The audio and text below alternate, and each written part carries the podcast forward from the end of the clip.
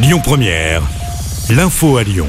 Bonjour à tous. Elle était connue et aimée de tous les Français. On a appris la mort de Geneviève de Fontenay, la célèbre dame au chapeau, figure indissociable du concours Miss France. Elle avait 90 ans, une vie qu'elle aura consacrée quasi entièrement à célébrer la beauté des femmes, Louis Crépeau. Oui, d'abord la sienne, puisque Geneviève Suzanne Marie-Thérèse Mulman, de son vrai nom, a d'abord été mannequin dans les années 50, élue notamment Miss Élégance en 1957. Elle intègre ensuite comme secrétaire générale l'association du comité Miss France avant d'en prendre les rênes et elle fera de cette élection un véritable rendez-vous des Français avec une émission qui a enregistré pendant des décennies des records d'audience.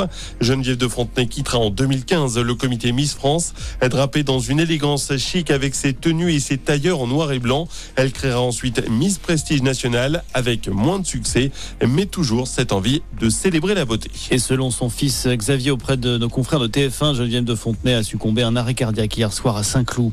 Dans le reste de l'actualité, toujours quatre départements placés en alerte orange pour vague submersion. Les Côtes d'Armor, le Finistère, l'île-et-Vilaine et la Manche. Ça va souffler fort aujourd'hui sur l'ouest du pays avec des rafales à 80 km heure dans les terres et jusqu'à 110 km heure près des côtes.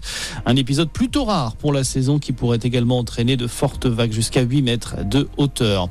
Aux États-Unis, de nouveaux ennuis judiciaires pour Donald Trump. L'ex-président américain a été inculpé pour une troisième fois, cette fois dans le cadre de l'enquête sur ses tentatives d'inversion des résultats de l'élection présidentielle de 2020.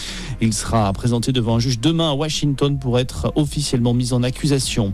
Le pape François au Portugal aujourd'hui, le souverain pontife participe aux Journées mondiales de la jeunesse à Lisbonne. Un million de jeunes catholiques sont sur place, dont 40 000 Français pour ces JMJ qui se tiennent jusqu'à dimanche.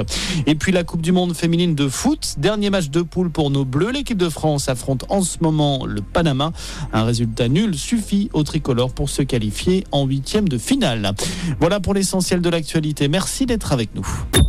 Écoutez votre radio Lyon Première en direct sur l'application Lyon Première, lyonpremière.fr et bien sûr à Lyon sur 90.2 FM et en DAB+.